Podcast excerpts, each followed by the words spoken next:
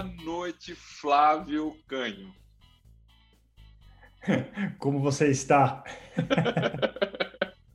eu, eu fico aqui é, mega honrado por você ter aceitado o convite. É, eu realmente sei que a sua agenda é puxada, né? A minha também. Estamos aqui é, é, começando a noite já gravando, né? Então, primeiramente, agradecer a sua disponibilidade, tá? É um prazer. Amigo, tá eu você lembro... remotamente, mas estamos juntos, pelo menos. Eu lembro que a gente se conheceu fisicamente, assim, né? Na época que dava para marcar almoço, é, na hamburgueria, na, na, na, não existente mais hamburgueria nacional. É, eu tinha recentemente sido efetivado no lugar onde eu trabalhava, fazia um relatório de CRI e você gentilmente da sua do alto do reino desceu ao, aos súditos e fomos almoçar e conversamos de mercado, de base de dados. Foi um almoço, para mim, muito legal, marcou muito para mim. É... E aí eu gostaria que você pudesse falar assim, um pouco da sua carreira, né? Como que você chegou né, nesse, nesse lugar de... É o gestor dos fundos, dos maiores fundos do mercado, né? Responsável por um percentual grande do IFIX. Então, compartilha com a gente que você puder, por gentileza. Acho que isso foi em 2010 ou 2011. 2010 ou 2011, por aí. É, com certeza, é, acho que foi um desses anos, porque eu estava recente na, na Quinea, ou, ou, talvez começo de 12, bom, enfim. E, e, e, na verdade, o mercado era completamente diferente, né? A gente estava ali realmente engatinhando. Eu acho que, olhando para trás, a gente vê pô, quão feliz foi a indústria, né? A gente realmente conseguiu criar um mercado. A gente que eu digo não aqui, né? Mas a indústria ela se desenvolveu e, e hoje realmente existe, né? Esse mercado de fundos imobiliários, especialmente os de CRI, que ficaram anos aí é, atrás dos fundos de tijolo, mas é, floresceram, né? Nos últimos talvez quatro anos, principalmente, com a queda de juros e com tudo que aconteceu muito bom relembrar disso tudo, né? Uma década intensa. É. Como que, como que você foi parar na Quinea? Qual, qual, como é que foi a sua trajetória? Olha, para ser super sincero, assim, muito do que aconteceu na minha carreira não foi planejado, tá? É, acho que seria, até gostaria de chegar aqui para falar, olha, planejei isso tudo, mas seria mentira. Eu eu, assim, voltando até um pouco para trás, eu, eu, eu cursei administração de empresas e direito. Eu fiz duas faculdades, né? E, na verdade, Aonde? originalmente, eu fiz administração na FGV aqui em São Paulo e, e direito no Largo de São Francisco, também em São Paulo. E isso não foi planejado, né? Então, começa por aí. Eu, na verdade, queria ser advogado e estava obcecado por entrar na, na São Francisco, mas o vestibular da GV era um vestibular difícil e ele era mais para o meio do ano, né, no, no terceiro trimestre. Falei, pô, esse aqui é um bom teste para ver como é que eu estou. E, puta, aí acabei passando na GV, fiz a matrícula e decidi começar, né? Depois eu entrei na faculdade de Direito, decidi começar, larguei a GV por um tempo, falei, não, não quero isso, quero fazer Direito, larguei por um mês. Aí naquelas coisas de vida, né? Falei, putz, será que eu estou tomando a decisão correta? Conversei com algumas pessoas e uma das conversas que não lembro qual foi especificamente me marcou muito, assim. É, foram algumas pessoas, mas uma delas, uma dessas pessoas falou, olha, não faça, não faça isso, continua. Falei, puta, quer saber? Vou continuar. Bom, no final das contas, resumindo a história, eu gostei muito mais da carreira associada AGV, o mercado financeiro, do que a carreira jurídica pura, né? Eu cheguei a trabalhar como estagiário num, num escritório grande aqui de São Paulo, Pinheiro Neto, e daí eu decidi que, puta, tinha que ir para o mercado financeiro para pelo menos testar. Aí fiz isso, fui trabalhar na Capitânia como estagiário, que é uma gestora bem conhecida aí também na, na indústria de fundos imobiliários. Na época não fazia fundo imobiliário, porque isso era 2004. Mas putz, gostei muito desse mundo de gestão de fundos. A Capitânia era uma gestora, né? Aí acabei é, indo para uma uma empresa que foi um spin-off da Capitânia, que, que é a Vision Brasil, e lá eu comecei a me envolver com a estruturação de crédito, só que era crédito agro. E você imagina, crédito agro em 2006, ali era a época, não era nem o CRA ainda, era CPR, CDCA, eram os, eram os primórdios. E foi uma experiência super interessante, assim, até acabei participando de execuções de algumas operações, executar garantia, nesse mundo agro, né? Então você imagina o quão cowboy era. É hardcore, né? Hardcore. E aí, como era uma empresa é, muito dedicada a investidores externos, a crise de 2008 afetou um pouco a dinâmica. Eu falei, putz, acho que estou ainda começando a carreira, preciso ter outras experiências. É... Só que eu gostava muito dessa parte de estruturação, muito de gestão. Bom, aí acabou, eu acabei identificando a RB Capital como uma, uma casa de estruturação que, putz, é, é, era muito ativa, né? Só que no setor imobiliário, falei, puta, quero tentar isso. Acabei entrando lá, consegui entrar na Rede Capital. Não entrei na área de estruturação, entrei na área de investimentos imobiliários, residenciais, fiquei um tempo. Depois acabei migrando para a área de estruturação, que é, é, foi responsável aí por, pelo, talvez pela primeira onda né, do mercado de capitais imobiliário. Então, isso estou falando de 2010, quando surgiram de, de maneira relevante emissões de fundos imobiliários, de CRIs. Fiquei é, trabalhando na RB quase três anos, só que eu brinco que foram 50 anos em cinco, né? Era intensidade absurda, assim. Então, várias noites sem dormir. Era um ritmo bem... Era um investment bank imobiliário, né? E foi uma experiência muito engrandecedora, né, de, de, de aprendizado. Só que cansa, né, se trabalhar nesse ritmo. Foi, quem, que, quem que era o sócio da área na época, Flávio? A área do, do Glauber e da Flávia, né, de estruturação e, e, e originação e estruturação, né. Eu ficava diretamente com a Flávia. E, putz, aí, é, depois que você faz umas 50 operações, e trabalha umas 50 madrugadas, você fala, meu Deus, onde eu vou parar? Parar no hospital, né? Só que eu gostava muito dessa coisa e tinha essa, essa, essa lembrança do, do, da gestão. Sempre gostei dessa, desse business de gestão de fundos. E foi aí, estou resumindo bem a história, mas pelo tempo aqui, senão a gente vai, fazer, vai só falar disso é, surgiu a, essa oportunidade da Quineia. Tinha um ex-chefe meu que estava na Quineia e puta, me chamou, falou: a gente está aqui com essa, esse projeto de, de iniciar, um, de montar um fundo de CRI. E, puta, eu fazia CRI, né? Falei, puta, isso aqui eu vou adorar, porque daria continuidade para esse trabalho de, de estruturação, só que do ponto de vista do investidor e não do, do vendedor dos, dos, papéis, né? Que é o banco de investimento. Enfim, e aí, acabou dando certo a minha, a minha passagem para para Quinéia, depois dessa experiência muito boa na RB Capital. E, putz, comecei lá a montar o Quinéia Rendimentos, isso do início de 2012, no final de 2012 a gente lançou o Quinéia Rendimentos, e daí foi, foi crescendo. Hoje a gente tem quatro fundos é, de CRI, na casa é, é, e aproximadamente 10 bilhões de reais sob gestão. Foi uma estratégia que realmente começou do zero. Assim, a gente tinha lá uma ideia e felizmente ela vingou. Então foi, um, foi uma década intensa. Mas muito, Você... muito bacana.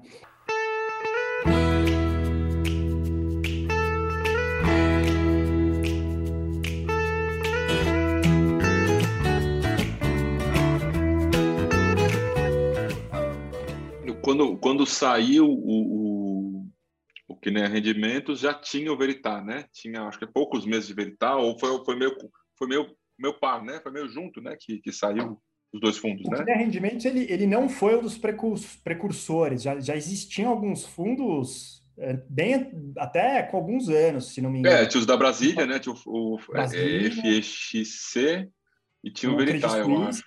Já tinha. O Credit. Suisse. Acho que o da Capitânia também, né? O, C, o CPTSB, né? A eu acho que foi, acho que foi mais recente. Ah. Salvo engano aqui, mas uhum. posso estar Tinha o Votorantim, que era um. um Tinham um vários fundos lá, né? Ele definitivamente era o. O, o Mário lá, né? Ele era o maior, né? Era um fundo de um bilhão, que na época era assim, absurdo, né? Ninguém passava perto de ter isso. Uhum. Então, já era uma indústria que existia, né? E, e, aí ela se desenvolveu pouco nos primeiros anos, a indústria. A gente foi crescendo, mas a indústria ficou meio estacionada. E, e agora, nos últimos quatro anos, acho que teve esse boom dos, dos fundos de CRI. O, o, você, então, assim, é uma das pessoas que iniciou, né? Junto com alguns outros, né? Que já tinham um tempo atrás, mas você, assim, né, iniciou o um movimento e depois acelerou também, né?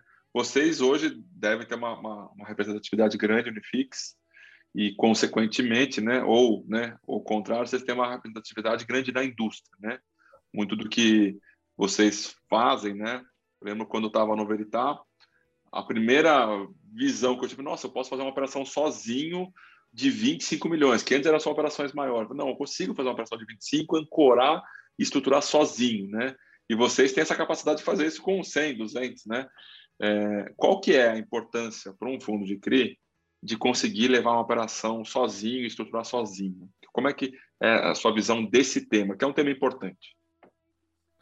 Olha, Felipe, esse sempre foi um dos pontos que a gente mais perseguiu, tá? de ter operações é, e, e ver um pouco da, da nossa natureza de, de avaliação de risco, que é super meticulosa, para você conseguir implementar todas as, as, neuroses que você tem sobre controle, só se você tem uma operação exclusiva, né? Uma operação a mercado não gera essa oportunidade. Então a gente, desde o início, obviamente no começo era mais difícil, porque o nosso é, porte era menor, a gente veio nessa, nessa linha de, de tentar é, ter operações proprietárias e logo mais customizáveis. Então, eu acho que a importância é, é total, acho que é, é, é, uma, é uma diferenciação, sim, em termos de gestão de risco. Pensa, se algo acontece na operação, você não tem vários investidores ali para formar um consórcio e opinarem. É, é, é, é, complicado você coordenar os interesses num momento de estresse. Então, tem, tem essa vantagem de governança muito clara e a vantagem de customização mesmo dos mecanismos de controle e de você imprimir o DNA da sua casa naquele, naquele papel. Além dessa diferenciação, olha, a gente fala, putz, essa aqui é uma operação exclusiva, né? Nenhum outro investidor teve acesso. Então, isso gera um efeito de marketing também, que acho que é menos importante, mas é, é, é, é existente também, né? Então, atualmente, boa parte do que a gente faz não é uma necessidade, a gente faz sim operações a mercado e operações de club deal, que são divididas com outros investidores, mas uh, muito do que a gente tem feito se refere a essas operações exclusivas e, e proprietárias, né, que a gente chama.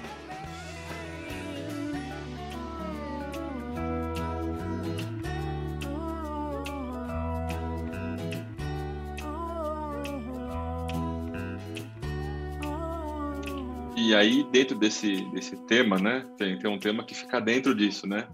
Que é o que você falou, né? Customizável, algum detalhe de, de, de acompanhamento. O papel da securitizadora, no seu ponto de vista, você que iniciou, né? Acho que você foi o primeiro que necessariamente veio de uma securitizadora para fazer gestão do fundo, né? Eu fiz isso também, o Pocente hoje está fazendo isso também. Tem o Elito que está no, no, no, fundo de CRI da, da Mogno também que está fazendo isso tem outras pessoas, né? É, você que viu, né? O, o, trabalhou na estruturação de uma securitizadora, a cozinha, a famosa cozinha da securitizadora.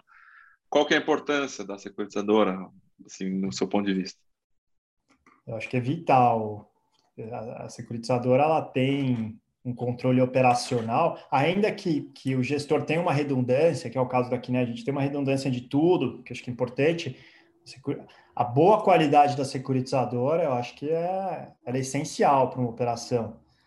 Então, muitas vezes a gente vê uma mentalidade de, putz, vamos pagar o menos possível pela, pelo FII de emissão ou pela remuneração recorrente. A gente tem uma, uma filosofia oposta. Assim, a gente acha que a securitizadora precisa ser bem remunerada para ela ter processos estáveis, ter boas pessoas trabalhando lá, as pessoas estarem estimuladas, porque ele é seu guardião ali no final das contas. O gestor tem um papel, mas oficialmente quem vai representar, quem vai atuar é a securitizadora, por mais que ela só esteja representando o gestor em alguns casos. Especialmente quando você fala do universo de pessoa física, né? Que não tem essa figura do gestor, a securitizadora, que vai acabar tendo uma, um papel super relevante. Então, eu acho que ela é uma peça-chave no processo e, e, eu acho que tem muita diferença entre o nível de serviço das diferentes securitizadoras. É, e, e, acho que é um ponto de, de atenção. Quem são os, os, prestadores de serviço aqui? Eles estão, estão conflitados? Não estão? Quem são as pessoas tocando? Elas têm experiência? Não têm? E, e obviamente, hoje no mercado você consegue mapear claramente quem são as.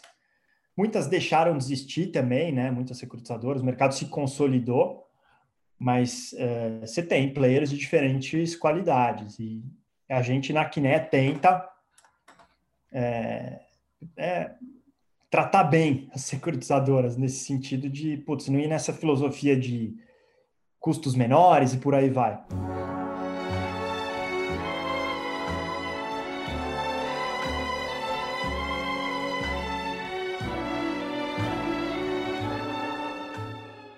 Eu lembro, né, na nossa primeira conversa, e que ela ainda é muito atual, né, uma conversa de quase 10 anos atrás, uma conversa que ainda é atual, né, a questão de informações. É, é, eu, eu tenho batido muito nessa tecla da securitizadora e tenho batido também muito nessa tecla das informações, é, capacidade do gestor de pegar essas informações e de fazer essa redundância que você falou, né? É, se você pudesse assim, né, dar uma nota de facilidade para pegar as informações de, de dos CRIs de 0 a 10, qual nota seria? Essa nota ela já foi tipo 1, um, para não dizer zero, né? E, e, acho que agora ela, ela vem melhorando com certeza o acesso vem melhorando, é, graças ao esforço de, de securitizadoras como, como a RB e outras, e, e outras iniciativas, né? É, ainda, ainda não é um mercado fácil de se navegar, especialmente quando você considera, é, se coloca na, na, na, na pele de uma pessoa física, acho que a pessoa física pena um pouquinho, os gestores bem menos, até porque são pessoas do meio e têm instrumentos para para facilitar né, o processo. Mas eu acho que já melhorou muito, tá? Acho que melhorou de verdade. Tem, longe de ser 10, porque tem muito para melhorar. Mas eu acho que a, a tendência está indo super na, na direção certa de transparência, de acesso fácil aos dados, de precificação, já melhorou. Ainda é um tema difícil no universo de CRIs cada cria de um jeito, isso dificulta muito as coisas, mas, mas eh, tem, tem, tem melhorado significativamente.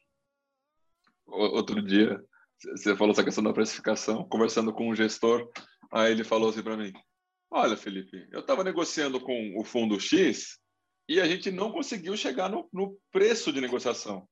A gente não conseguiu. Eu tenho o meu, meu modelo, ele tem o modelo dele, é o mesmo CRI, estamos negociando no mesmo dia, a gente não consegue chegar na, na, no, no, no, preço da taxa que a gente estava calculando. Então a gente esqueceu a taxa, fomos só para o preço.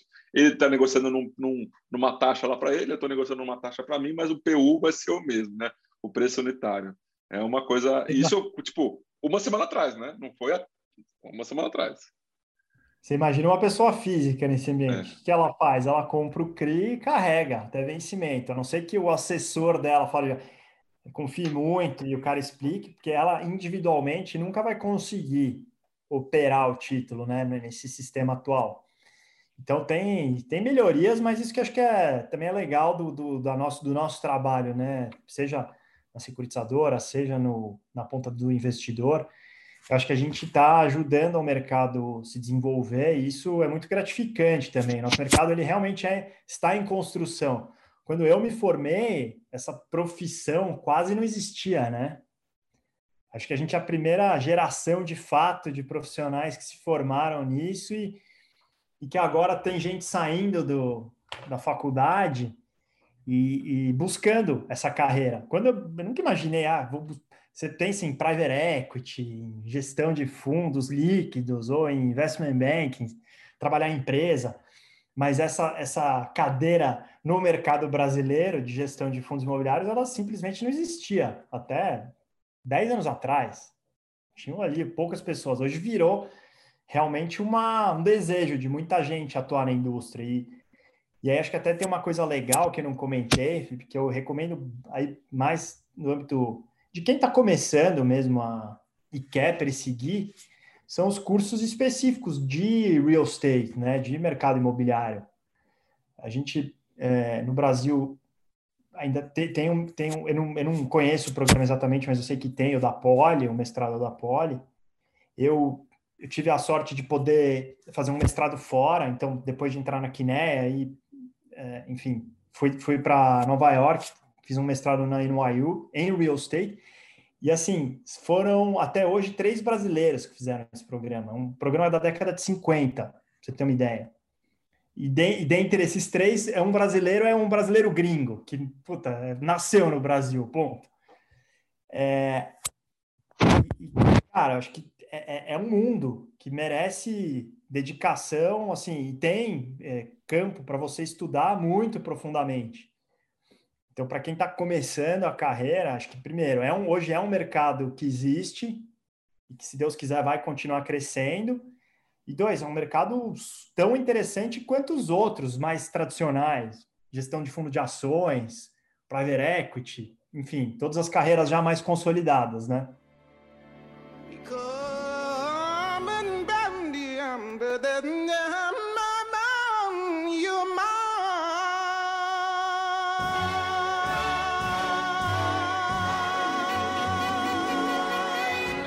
O, o, é o que você falou, na cadeira nem existia, né? Vamos dizer assim, tinha lá uma pessoa que dividia com o fundo de crédito ou o fundo imobiliário, que tinha lá é, um elf que dividia parte do tempo do elf com o fundo imobiliário, né? Então é.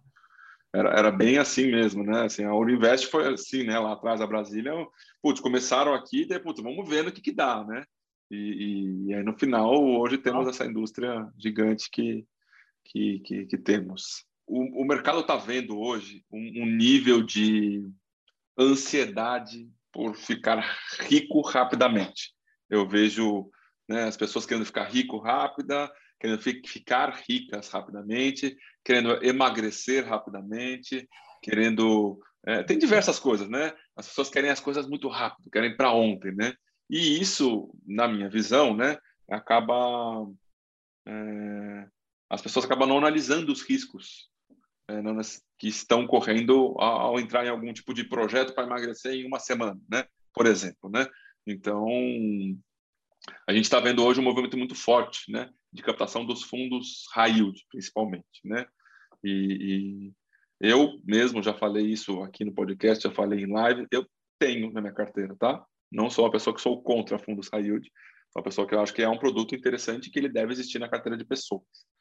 É, o que, que você tem para falar para o investidor, por exemplo, que vai olhar lá um fundo high yield e um, um fundo de vocês que, que vocês têm um fundo high yield, mas que perto desses outros, né, ele não é tão high yield assim no, no sentido que tá uma coisa meio exagerada assim, tá? É, a gente brinca que o nosso fundo high yield ele é um higher yield, não é um high yield. mas, putz, acho que o primeiro ponto ele, isso denota o desenvolvimento da indústria. Então, é super positivo que a gente conseguiu emplacar né? uma, uma indústria de high yields. É, então, eu acho que desse lado é bem legal e eu sou super favorável. Eu acho que todo mercado desenvolvido tem que ter N opções de investimento. O que preocupa um pouco é as pessoas físicas, e aí o seu trabalho é super relevante, dos analistas, outros, influencers, etc., na educação de, das pessoas entenderem que são fundos com características distintas. Né? Não todos os fundos de CRI são iguais. Então, tem, você tem fundos de CRI de indexadores diferentes, é, de propostas de, de ativos diferentes, de riscos diferentes. Então, o que eu vejo que me preocupa mais é essa ilusão da pessoa física é, causada pelo dividend yield, né? Então, ela, ela planilha o dividend yield e aí ranqueia do maior para o melhor como se fosse tão simples quanto isso, saber. Eu acho que é, falta um pouco dessa educação financeira, que só vem com o tempo, né? E, e, e, acho que todo mundo pode ou deve ter uma parcela de high yield, mas não ter uma carteira só de high yield, que a gente... Puta, tem os investidores que, assim, os caras são, eles estão obcecados. Porque olha o dividend yield e fala, porra, mas esse fundo... E a gente acompanha, né? O pessoal xinga a gente a rodo. Os fóruns, os grupos, né? Nossa, pô, esses fundos, esses caras são os idiotas. Olha o dividendo desse outro fundo e olha o deles.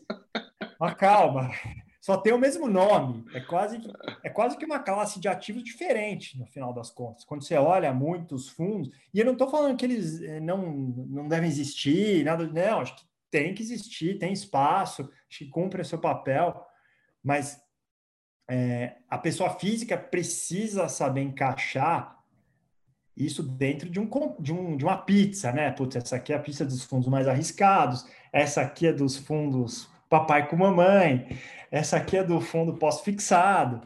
Então, acho que é aí que está que tá faltando, tá? Eu acho que esse é o. Esse... E aí, como eu disse, o seu trabalho de, de influenciar as pessoas e, e, e as casas de, de research cumprem cumprir uma missão vital aí de, de, é, de, de conhecimento financeiro mesmo, de divulgar isso para os investidores de uma forma palatável. Todo mundo quer ganhar mais, né? É óbvio isso. Putz. Eu mesmo falo, puta, realmente, esse fundo aqui, os nossos fundos lá, os high grades, fala, putz, isso aqui é muito sem graça. Eu olho o dividendo do, desses é, players high yield, falo, realmente, meu, não tem, não tem como a pessoa não se seduzir, né? Mas não tem milagre. Tudo que tem mais yield, quase que invariavelmente, tem um risco associado. As arbitragens são poucas, até existem no nosso mercado. Aí é um mercado pequeno, né? Relativamente falando. Então você tem operações que você fala, nossa, isso aqui é uma arbitragem, tem mais retorno do que risco proporcionalmente. Mas isso são exceções, não são a regra. Quando você está falando de um CRI com um nível de retorno muito alto, putz, quase que com 100% de segurança ele tem um nível de risco que justifica esse retorno mais alto. É, até porque não, não, tem almoço grátis, né? Assim, o, o no final do dia, é, é, eu, eu moro em Valinhos, né? Mas assim, as gestoras estão quase todas ali na Faria Lima, né? Quase todas. Eu conversando com um gestor outro dia, ele falou: Filipão, o negócio está tão sério que nós estamos brigando por operação que se eu encontrar com o cara na rua, eu jogo meu sapato nele. Porque ele foi lá, diminuiu a garantia, diminuiu a taxa e levou. Então, as operações elas circulam pelas casas, né? Então, o, no final do dia, é o que você falou. Se tem mais risco, o, o, o, mercado ele tende a ser eficiente, né? Então, o, o gestor ele vai olhar e falar assim, cara, se tem mais risco, eu tenho que pedir mais taxa né? E, e, aí pode ter uma briga com um gestor ou outro para baixar meio ponto ali para poder fazer a operação, mas no final do dia os dois vão dar um preço mais ou menos parecido porque tem mais risco, né? Então tem essa questão aí da é, não tem mágica, né? Minimamente uma casa é. que analise vai ver e vai ver que tem mais risco, vai pedir mais taxa. Né? Então é, o investidor você tem que estar consciente, assim, não tem problema de comprar, acho que faz parte, tem que ter, mas tenha consciência do risco que você quer realmente estar exposto. Se tiver uma oscilação grande, você vai precisar do dinheiro, putz, você vai entender se tiver um prejuízo ou não. Você acha que tá price to perfection isso, que vai ser sempre esse patamar e nunca vai. Eu acho que é só esse, esse nível de conscientização que precisa, precisa melhorar um pouco.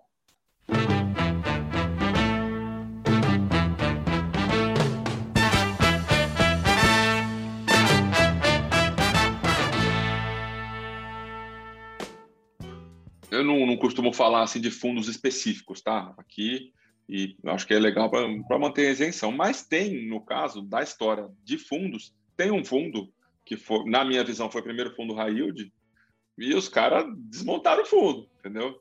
Então, a gente vendo a história né, de, de, de, do fundo imobiliário, a gente sabe que existe pelo menos um caso lá atrás, né, que deu muito trabalho. Não é o que eu desejo, eu desejo que todos os fundos fiquem de pé, etc. Não sou o, o o cavaleiro do apocalipse, não é isso, né?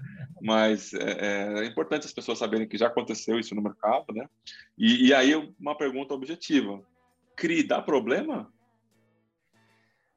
Ah, como todo ativo de risco dá problema, né? Qualquer ativo de risco pode dar problema, não que dá necessariamente. Olha, a gente ah, putz, teve sorte também, é, e a gente sempre teve esse viés de operações eu não diria mais conservadoras, que pode dar uma sensação de que é muito quadradinho, mas não é isso. São operações é, é, putz, que a gente gosta de entender o, o, ativo, gosta de saber quem é o sponsor, se aquele nível de alavancagem faz sentido.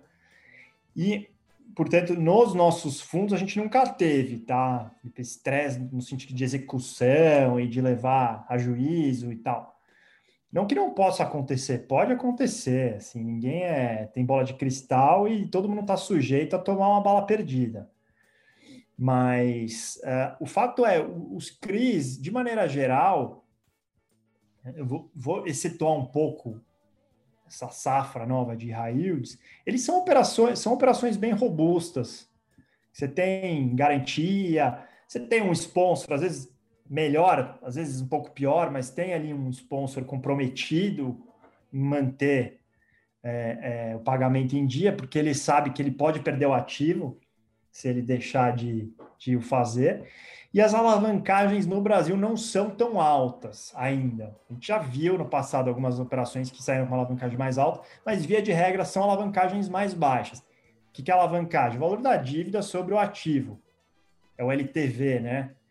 Quanto menor o LTV, melhor. Quanto mais baixo o LTV, melhor.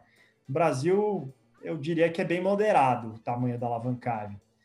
Então, não é comum você ver os fundos terem execuções, disputas, e acho que esse foi um, foi um ganho da pandemia. Foi um cenário de estresse muito real. Me, puta, cenário de estresse mais real que esse eu tô para ver, né? E, e, os ativos se comportaram muito bem. Mas pode dar problema? Puta, com certeza. Agora, as garantias, via de regra, são muito fortes, juridicamente falando. Né? A gente tem alienação fiduciária, via de regra, que é um, que é um mecanismo jurídico super potente, continua sendo. Então, é, as operações são robustas e eu acho que o histórico da indústria tem sido bem favorável. Assim, você não vê putz, uma safra de operações dando problema. Então, mas, putz, não dá para se iludir, né? Ativo de crédito e que tem um risco pode pode dar pau, né? Em algum momento. É, outro dia, num, num, dos grupos que eu participo, um, um, uma pessoa perguntou: ah, mas FIDCRI não é renda fixa, né? Aí eu falei, gente, como assim, né? Começar a ter a cota variando, né?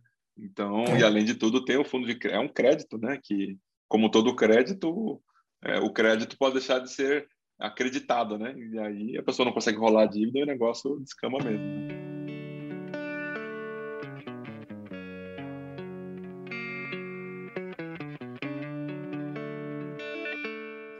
Dentro de fundo de CRI, né? É assim, é, é, um bicho que tem rabo de um, de um animal, orelha de outro, né? Tem diversas características que as pessoas não entendem muito. A diversificação entre os setores do imobiliário. É, como que vocês administram isso? Como que vocês veem isso? É, é uma coisa que vocês analisam na hora de fazer, passar num comitê, alguma coisa do tipo? A gente optou pelos ativos imobiliários clássicos, pelas tipologias tradicionais, que, que tem divergência na classificação, mas quais são? Galpões logísticos, edifícios de escritório e shopping centers, não necessariamente nessa ordem, tá? Esses são, sempre foram os ativos no Brasil mais antigos, né? Tem outros, você tem, é, você pode falar de hospital, você pode falar de universidade, é, putz, hotéis, né? Obviamente, a gente concentrou nossa atuação Felipe, nesses três pilares e um pouco de residencial também, que é um setor que sempre existiu e, e, e aí essa atuação é mais recente, até dado esse novo ciclo que a gente está vivendo. É, por que, que a gente optou por esses ativos? Porque tradicionalmente eles são os mais líquidos e os mais imobiliários. Você tem ativos imobiliários que são menos imobiliários. Exemplo, hotel. Hotel ele é um bicho operacional, ele é quase uma empresa. Né? Você tem um serviço, restaurante, é um bicho, é um, é um animal diferente. E a gente sempre teve essa visão de, de buscar ativos que, se a gente se visse num cenário de estresse, seria fácil a sua monetização. Ou não fácil, ou mais provável. Então, exemplo, um prédio de escritório, putz, sempre vai ter um comprador para um prédio de escritório. É um, é um bicho relativamente simples de você operar. A pandemia mudou um pouco essa simplificação, mas vamos esquecer um pouco os últimos 12 meses, né? É, shopping idem, sempre é uma renda perpétua, con, é, contínua. Só que ninguém imaginou que uma pandemia global ia fechar todos os shoppings no mundo, ou pelo menos no Brasil a gente teve um momento que todos estavam fechados. Então é, a gente a gente teve essa opção consciente por, por, pela concentração nesses três ativos primários. Tem alguma outra coisa fora deles, tá? é, Felipe, mas esse é o nosso core. E, e o residencial também. É, quanto mais você foge desses ativos, em regra, mais difícil fica essa questão da liquidez dele e da gestão também. Ou seja, fica mais difícil de gerir num cenário de estresse e mais difícil de vender. Ah, puta, um parque industrial. É mais fácil ou mais difícil de, de você obter uma liquidez do que um galpão logístico bem localizado? Puta, é mais difícil. Ou um hospital versus um prédio de escritório. Mais difícil, tem uma questão, putz, essa execução pode dar problema, o juiz pode falar que tem a função social, não sei o quê. Então, tem essa análise relativa, e hoje eh, os nossos fundos são concentrados nesses ativos mais tradicionais, o que não significa que a gente não faça nada dos outros. Só que sempre tem o risco sistêmico, né? E por mais diversificados que diversificada que estivessem nossas operações de shopping, todas sofreram. Então você então, mas, é... mas sofreram, mas você não, não, não teve o default, certo? Não, exatamente. Sofremos, sofremos do, digamos, do, do ativo estar indo mal, e, e, aqui eu acho que é uma, é, é, cabe um parênteses, que é muito diferente você ser financiador de um ativo versus ser proprietário de um ativo. Eu, como financiador de um shopping, eu sempre vou ganhar aquele juros e correção monetária pré-fixados. Se o mercado está bombando, pujante, eu não vou ganhar um real mais por isso. O empreendedor vai pô, ter um retorno muito maior e nós, como credores, não. Aqui a gente tá, viveu a contramão disso, um mercado muito ruim para os empreendedores que privilegiou a dívida. A dívida foi, saiu ganhadora nesse processo. Bom, só olhar o que está acontecendo com a indústria. Os fundos de CRI estão fazendo mais sucesso nesse momento do que os fundos de tijolo. Por quê? Porque o equity sofre antes do que sofre a dívida. É a, é a lógica, né? Obviamente, você pode ter problemas mesmo assim. E por que, que não tem problema via de regra? Por que, que não houve problema? Porque a dívida, ela via de regra vale muito menos do que o ativo, mesmo o ativo estando fechado por meses. Se o shopping Iguatemi ficar fechado por um ano, você acha realmente que ele vai ser vendido por, por um valor estressado? Com não. certeza não. É. Tudo bem, você pode, ah, perdi aqui um ano de receita. Hum, putz, é uma renda perpétua, mesmo assim. Então, uma, você sabe que em algum momento isso vai reabrir e o ativo vai voltar a performar. Então, os empreendedores, mesmo sofrendo, eles sabem que o shopping vale muito mais do que aquele CRI. Por, portanto, você, você escapa desse cenário de, pô, empreendedor querer entregar o ativo para você, querer defaultar a dívida. Por quê? Porque ele vai perder muito mais com isso. Perde todo aquele equity implícito que a gente chama, que está lá na propriedade. E mas agora, se você me perguntar, vocês em alguns algum dos comitês da Quiné nesses últimos 10 anos discutiram o cenário de uma pandemia afetando? Nunca. Então, sempre tem o imponderável, né? E aí que entra a boa qualidade do ativo, ser um empreendedor de bom porte, a baixa alavancagem. Você se, você se prepara para o imponderável. A gente nunca pensou na pandemia nesse nível, mas e ela afetou na veia, né, os ativos. Só que mesmo assim, todo esse esse pano de fundo faz com que as operações fiquem de pé. E agora a gente já está num cenário diferente, né? Tem a vacina, é, se Deus quiser, ela vai chegar aqui para todos nós. E se a economia se ajustar, acho que os ativos que estão aí vão performar. Sofreram, estão sofrendo no curto prazo, mas no médio eles, eles retomam.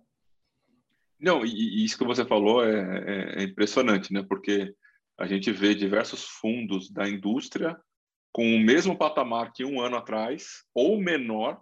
Eu vi, tem, tem uns 4, 5 ativos que estão menor do que março do ano passado, num cenário muito melhor. Então, a gente vê que, que existe realmente uma, uma coisa que, que, que ainda existe em fundos imobiliários, que eu acho que a gente tem né, mais um ano, dois anos para acontecer isso, que é uma certa arbitragem né, de informação ou até uma desinformação das pessoas. Né? Então, ah, escritório, vai ficar todo mundo home office para o resto da vida. Não é uma realidade. Não é Exato. uma realidade. Ah, shopping, ninguém nunca mais vai comprar em shopping. Eu, particularmente, adoro cinema. Mas eu comprei uma TV legal e um sofá legal aqui para casa. Não pretendo ir para cinema tão cedo. Mas para o shopping, tem coisa que a gente não faz, não faz no shopping, né? É, é realmente o, tem, né, para não falar de, de, de, um ativo específico, mas tem alguns fundos de shopping que estão sofrendo muito e, na minha opinião, gratuitamente, porque já tiveram uma recuperação até dezembro, depois devolveram tudo, então é uma, não, é uma realidade tem diferente. na tela, com certeza. Até porque, Felipe, putz, eu falo isso, eu acho que é, o ser humano é um bicho social, é um animal social. A gente não aguenta trabalhar os próximos 20 anos de casa, falando assim, do homem médio, né? É, putz, sem convívio nenhum. Tudo bem, eu acho que vai ser um modelo híbrido, acho que total. Pensar no modelo anterior 100% hum, também não me convence tanto. Acho que ele é um equilíbrio entre ambos os modelos e cada empresa tem seu equilíbrio. E o mesmo vale para o shopping. Tem a questão do, do varejo online, etc. Mas todo mundo vai para o shopping, vai, seja para almoçar, seja para ir ao cinema. Putz, lembrando, né? O Brasil tem cidades problemáticas em termos de violência, em termos de opção de lazer. Então, no Brasil, o shopping é um, é um, é um bem de utilidade pública, quase. Então, não acredito nesse cenário fatalista. Já confesso, em, em março do ano passado e abril, Puta, será? Será?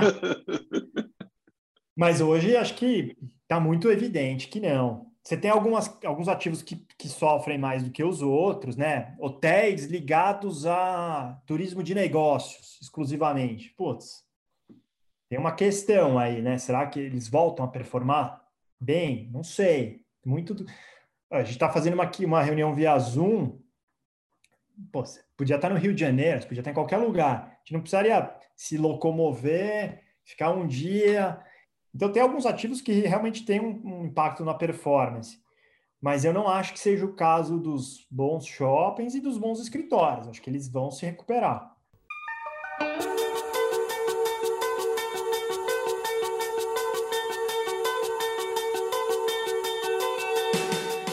Você já falou um pouco disso, é, e, e, eu tive a oportunidade de, de, de, encontrar já uma indústria relativamente construída, né? Então, já com fóruns, com influencers, com Instagram, com casa de research. É, o, o, o, quanto que você acha que, que, que esse pessoal tem poder hoje em uma distribuição de um fundo, por exemplo? Acho que bastante. Até porque tem, tem, tem muitas pessoas que, que se, se, se apoiam na opinião. Acho que pessoas mais conscientes, o cara fala, putz, eu, eu sei lá, sou médico. Puta, não entendo nada de fundo imobiliário e tal. Aí o cara contrata o serviço de uma, de uma casa, ou putz, se inscreve em N canais e fóruns, é, como forma de apoio. E, e essa, é, essas empresas de, de análise, elas têm uma penetração gigante no universo de pessoa física, especialmente as maiores.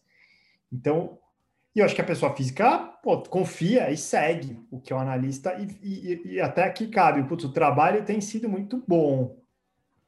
Eu vejo das principais casas, acho que os caras são super conscientes, são pessoas técnicas que, que entendem.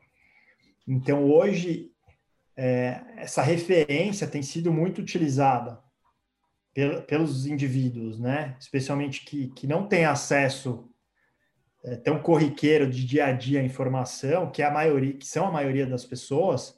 Então, acho que fazem fazem preço sim, tá? Em ofertas, em mudanças de recomendação.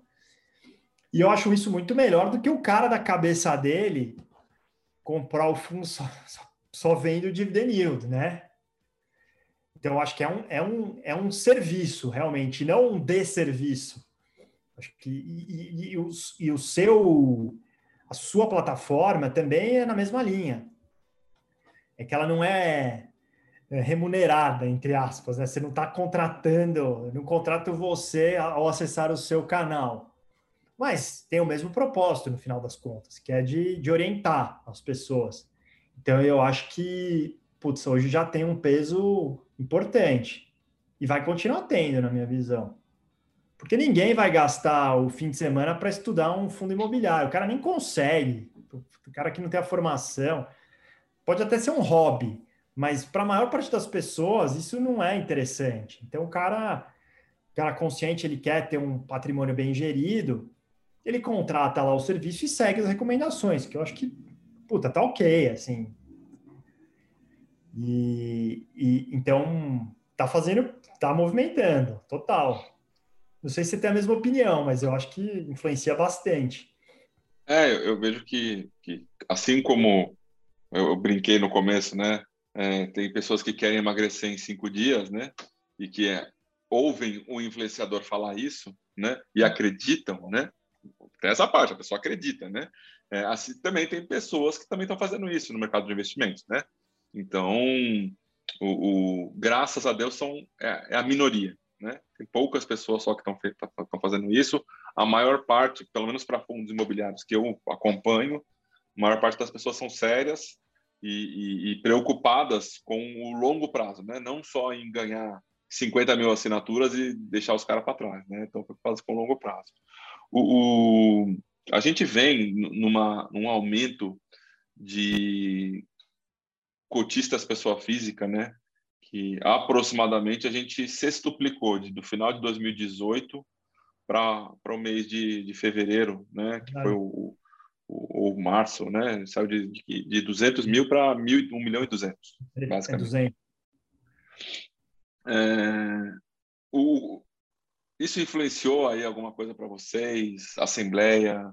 É, isso impactou de alguma maneira os fundos de vocês? Ah, com certeza. A gente está tentando sair da indústria analógica para digital, né? Porque as, as assembleias elas eram presenciais até muito pouco tempo atrás. A pandemia catalisou essa necessidade, já era uma necessidade, mas ela caminhava numa velocidade menor de você digitalizar as assembleias, né? Isso, puta, é, já, já, já é crucial, assim. E hoje está muito melhor esse processo de votações, é, de interação com, com, os cotistas. Então, putz, a gente hoje solta um vídeo, que era um negócio que até pouco tempo Impensável. atrás... Impensável. É, não, não sei lá, acho que tinha tantas pessoas interessadas e outra não era o, formato, né? Formato. Então, tem, a gente tem que atualizar o formato de tudo, seja no sentido de dar, dar, dar informações e no, também no sentido da participação do cotista. E aí a gente é, já tem conseguido fazer as assembleias eletrônicas. Então, o cotista responde um e-mail, basicamente, se ele topa ou não de determinada deliberação, muito simples. Puta, versus você. Imagina os maiores fundos da indústria têm mais de 100 mil cotistas. Como é que você faz uma assembleia presencial? Não faz, né? Não faz, né? O, o Maracanã não resolve, né? É, exatamente. E as pessoas não vão também, por mais. Puta, tem fundos aí que tem bastante atuação, mas é, a pessoa não se interessa e. Cara, tá, tava, tava antiquado. Então, mais um, um dos ganhos da pandemia, né? A gente sempre é empurrado, fomos empurrados para algo melhor nesse sentido. Acho que ainda vai melhorar bem também. Não acho que está pronto ainda essa, essa governança. Tem muitos pontos de melhoria, mas já saímos do da estaca zero, com certeza.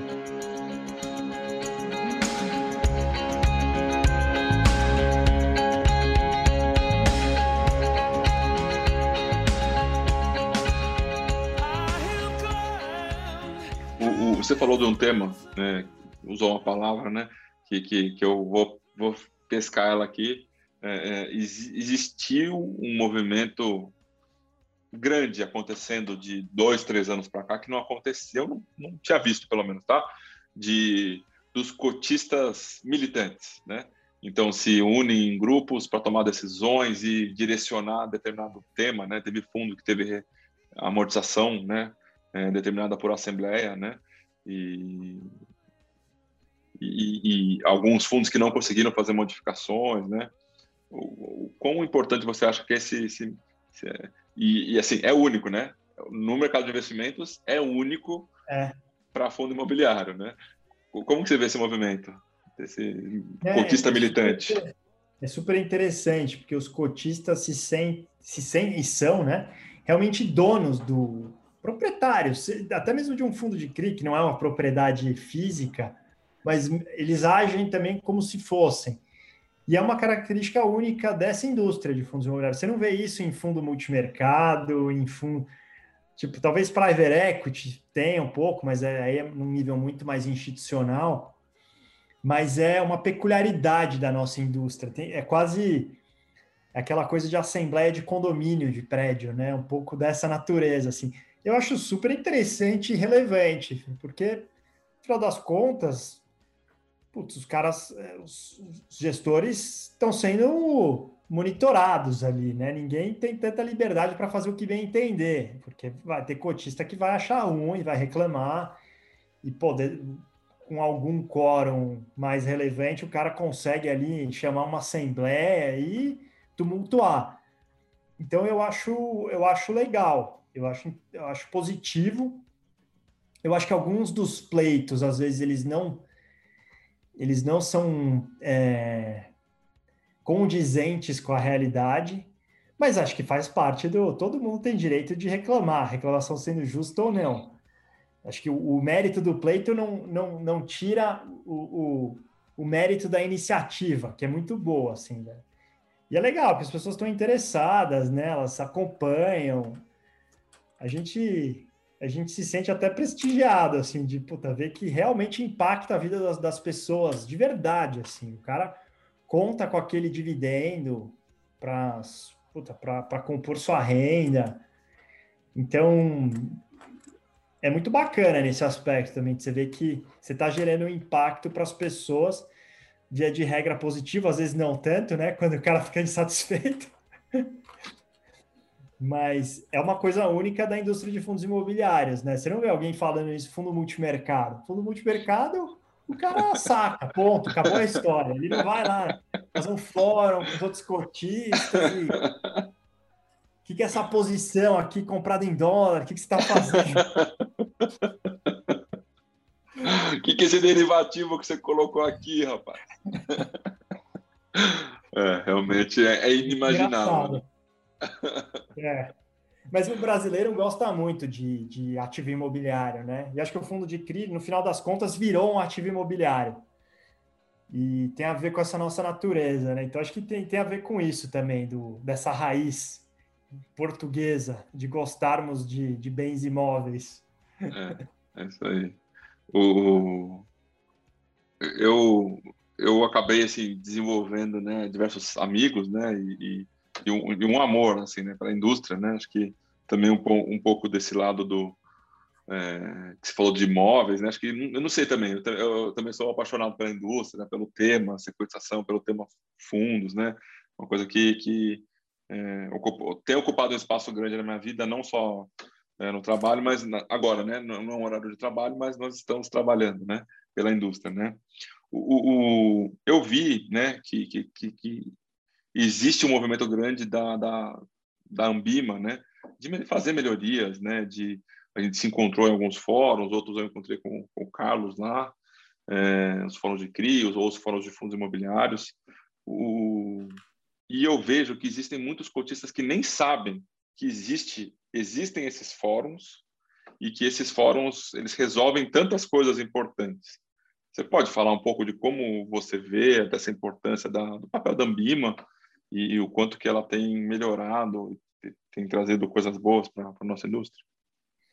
É, não, acho que é, é super importante, assim, essa representatividade, né? Porque virou uma indústria, né? Que hoje, putz, realmente, até alguns anos atrás, eram pouquíssimas gestoras, poucos fundos, então era um tema meio, putz, se essa indústria deixar de existir aí, tanto faz, né? 20 mil, sei lá, 20 mil, não, até pouco tempo atrás a gente não tinha 100 mil cotistas na, 2000, sei lá, próximo de 2013, ali, 14, eu não lembro exatamente.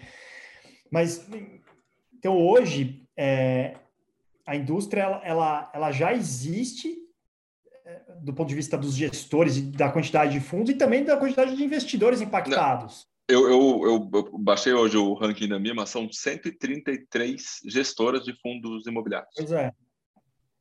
Então, putz, e aí você tem alguma, sempre aqueles temas, né? Tributação de, de, de dividendos. Pô, até pouco tempo atrás, o, o mercado impactado era muito menor do que ele é hoje, tanto do ponto de vista de gestoras quanto de pessoas que dependem desses investimentos. Então, é, nesse sentido, essa, essa união aí, é, é, seja via Ambima, seja via algum outro tipo de representação, eu acho que ela cumpre um papel importante para mostrar que assim, ó, não é assim, não é mais uma indústria nanica que você pode putz, aqui fazer um dar um cavalo de pau que não vai ter impacto nenhum, muito pelo contrário. Eu acho que hoje a indústria de fundos imobiliários ela está fazendo um bem para o país, porque você realmente conseguiu criar uma fonte de funding de longo prazo, além dos bancos. Então, o mercado de capitais realmente deu certo. E aqui eu vou estender, tanto para infra quanto para é, agro e o imobiliário. Pô, até uma década atrás só tinha os bancos como provedores de e os bancos, os bancos privados e os estatais, né? Então, em infra, hoje o mercado de capitais pô, é um papel super relevante, tanto nas pessoas físicas como nos, nos fundos. Imobiliário, acho que isso está muito claro né, o quão relevante foi esse, essa nova modalidade de, de, capital nos últimos anos. Agro idem. Então, de fato, é, é, esse crescimento é, foi uma evolução do país, na minha visão. A gente saiu daquele Brasil arcaico que dependia de banco estatal e banco privado só. Então, se você era um empresário, você, você tinha que bater na porta de três institui instituições e somente três. É, e agora não. Isso é muito legal, assim, porque a gente, putz, a gente quer acreditar que a gente ajudou de gente uh, nesses últimos anos dando funding. Então, viabilizou a aquisição de ativos, financiamento de projetos é, que seriam mais difíceis, eu acredito, no crédito tradicional. Então, a nossa indústria, ela, ela precisa ter essa consciência de que ela está cumprindo um papel importante para o país. Quando você olha o mercado americano, porque acho que é, tem que ser o nosso espelho, pô, é o contrário. O mercado de capitais é 90% e o mercado bancário é 10%. Aqui é 10 de mercado de capitais e 90% bancário. tudo bem, a gente não vai ser o Estado, vai demorar para a gente ser os Estados Unidos, mas a gente não pode andar para trás. Então, é, acho que essa consolidação da indústria ajuda o país a não ter esse modelo arcaico de putz, só ter funding público e de alguns poucos bancos privados e não e o mercado de capitais a não, né? infelizmente, a gente passou por essa pandemia que, a, que vai atrasar esse processo, subida de juros também atrasa esse processo, infelizmente. A gente torce para que putz, o Brasil arrume esse aspecto fiscal para que estruturalmente a gente tenha juros mais baixos, porque no final das contas esse é o grande vetor do mercado de capitais, é juro, juro baixo. Se, se o juro descarrilhar, tudo perde apelo, né? A gente já, já tá vendo esse papo. Putz, agora fundo imobiliário, não sei se faz tanto sentido, a Selic subindo. É na veia. Se a Selic for para 10, que não acho que vai, mas sei lá, putz, acaba com a indústria. Para que o cara vai comprar tijolo se ele pode comprar um CDB que paga 10 no ano, né? Então a gente tem que torcer, aí é mais macro, né? Mas para a gente não, não cometer esse erro do passado e o país ir nessa direção de atraso, né? É interessante, né? Que é tudo uma questão de percepção. Quando a gente estava com uma Selic de 15 e foi para 10, nossa, fundo imobiliário é o cara. Agora a gente está indo, tá indo do 5 para o 10, não, fundo imobiliário não serve mais, mas a gente nem chegou no 5 ainda, né? Tá não, a gente longe. foi do 2 para o 2,75. Pois é, você está muito longe, né? Então, a percepção, ela é, é, é, é, E o papel dos influenciadores, da mídia, né? Isso aí tudo também pesa nesse sentido, né?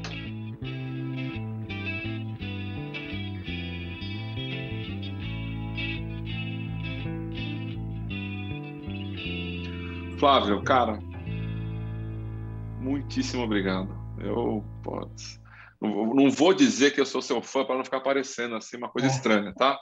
É Mas toda a minha, consideração pelo seu trabalho pela indústria, é, pela, pela sua atuação aí há tanto tempo nesse mercado e por ser espelho para tantos também. Valeu, viu?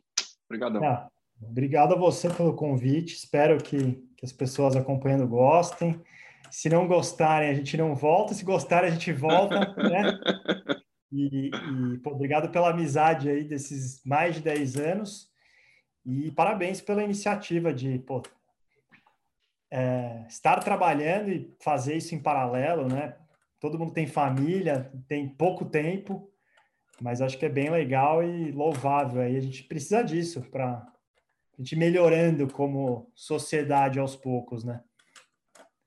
Foi, foi bem legal, Valeu. show de bola. Valeu. Até mais. Abração.